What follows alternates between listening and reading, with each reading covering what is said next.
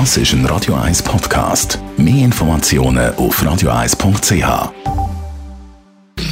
Sprechstunde auf Radio 1. Wenn es um Corona geht, ist natürlich die Impfung das grosse Thema. Da gibt es immer mehr Daten, immer mehr Leute sind geimpft. Aber wo sind wir eigentlich bei den Medikamenten gegen Corona? Da hat man ja vor allem am Anfang noch so ein bisschen umprobiert. Das ist ja der andere Weg, also dass, wenn sich ein schwerer Verlauf abzeichnet bei Corona, dass man einfach könnte eben ein Medikament nehmen. Merlin Guggenheim, Radio 1 Arzt, was ist da der aktuelle Stand? Also die Geschichte Corona und Medikamente ist eine Geschichte der Enttäuschungen. Die meisten Medikamente, die man hoffnungsvoll eingesetzt hat, haben sich ähm, nicht als wirkungsvoll äh, herausgestellt und zum Teil auch als kontraproduktiv. Stichwort Malariamittel, die nicht funktionieren.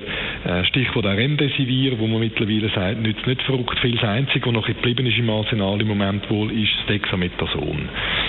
Das ist einmal das, zu den Etablierten. Und jetzt, wo stehen wir? Es gibt diverse Studien mit äh, etablierten Medikamenten aus dem Bereich HIV, aus dem Bereich Grippe, aus dem Bereich äh, Hepatitis, wo man jetzt schaut, ob sie eine Wirkung haben Und gleichzeitig werden verschiedene neue Substanzen aus dem ähnlichen Feld, jetzt auf, oder aus den ähnlichen Feldern, die ich aufgezählt habe, werden getestet, zum Teil mit bereits vielversprechenden Resultaten, wenigstens in den Tierversuchen.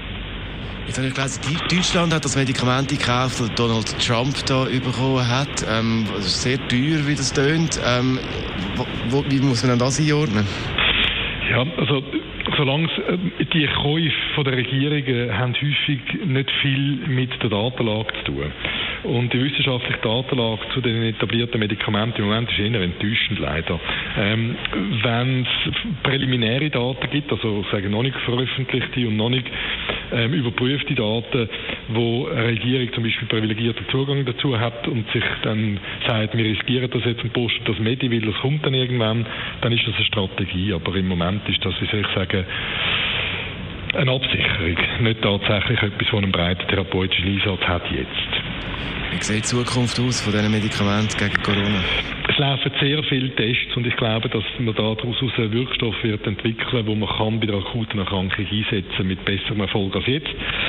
Ähm, das wird langweilig, wenn ich das fest ausschaffe, aber ich sage es ganz kurz, und so versucht, oder die Ansätze sind, die Interaktion zwischen dem Virus und der Zelle zu blockieren. Also da gibt es ganz verschiedene äh, Methoden. Also das Ziel wäre, dass man versucht, dass der Virus schon gar nicht kann in die Zellen eindringen kann, indem man die Rezeptoren blockiert, wo der Virus sonst auch andockt und ähm, dass man da damit eigentlich eine, eine faktische Elimination vom Virus im ersten Träger könnte erreichen, sodass es nicht weitergehen kann. Unser Radio 1 als Merlin Guggenheim ist das zum Thema Medikament gegen Corona und weitere Themen rund um Corona natürlich zum Nachlesen als Podcast auf radio1.ch.